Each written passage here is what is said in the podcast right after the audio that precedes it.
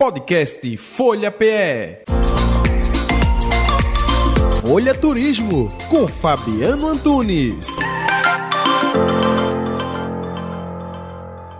Olá, bom dia a você, bom dia aos ouvintes da Rádio Folha. É um prazer falar sobre viagem. Hoje a gente vai dar um pulinho para um estado pertinho aqui de Pernambuco, né? Estado de Sergipe, mais precisamente para Aracaju, onde tem muita coisa bacana para conhecer. E quando a gente fala em Aracaju, o pessoal que chega lá, né, faz o check-in no hotel, na pousada, já se manda para a Orla de Atalaia. É como se fosse a nossa praia de Boa Viagem é onde todo turista já bota o primeira, primeiro pé né, em Aracaju, é nessa praia, porque ela tem mais estrutura, é mais urbanizada, os hotéis se concentram por lá, tem muito bar, restaurante. Diferentemente da nossa, ela tem uma faixa de areia muito larga e é uma infraestrutura muito grande de restaurantes. Então você encontra pizzarias, churrascarias climatizadas, grandes, mesmo na faixa de areia. Então tem uma movimentação sempre muito intensa, claro, finais de semana, principalmente à noite, é bem cheia. Por lá tem ainda lagos artificiais, onde você pode fazer pedalinho. Tem o projeto Tamar, que é muito bacana, principalmente para as famílias que forem com criança, né? Porque aí é uma festa só.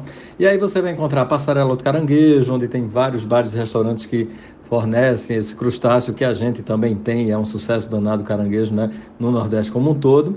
E aí, quem tiver com mais tempo e quiser dar uma fugidinha de Aracaju, aí por lá por perto ainda pode visitar as praias de Aruana, Náufragos, Mosqueiro, Barra dos Coqueiros. Essa, essa Barra dos Coqueiros, ela é uma praia bem deserta, então é para quem quer uma tranquilidade mesmo.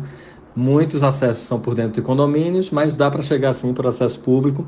Só que ela é bem vazia, sem estrutura de restaurante, de nada. É para quem for assim numa vibe, tô por minha conta. Né? E o projeto Tamar que eu falei que é imperdível, os lagos artificiais também. Ah, tem ainda o Largo da Gente Sergipana. Esse atrativo é muito bacana, homenageia os movimentos culturais e a identidade do povo sergipano.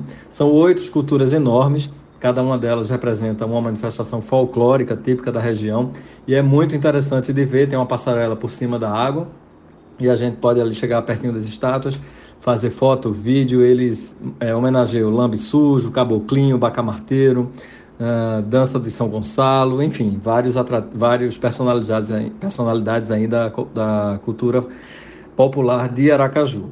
E aí tem o Museu da Gente, que fica logo em frente, onde você tem a estátua da mulher mais alta do estado, que é Maria Feliciana. Ela nasceu em 46, 1946, na cidade de Amparo, e ela chegou a medir 2,25 metros, chegando inclusive a ter participado do programa do Chacrinha, onde ganhou o título de Rainha da Altura. Ainda tem a Orla do Pôr do Sol, que fica num povoado do Mosqueiro. Essa orla é linda, o pessoal vai muito para lá ver o pôr do sol, tem uma estrutura de bares, restaurantes, quiosques plataforma de madeira para você fazer a caminhada vendo a paisagem.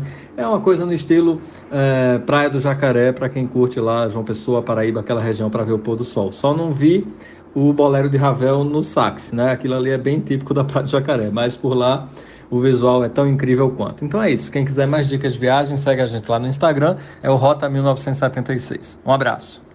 Podcast Folha PE. Folha Turismo com Fabiano Antunes.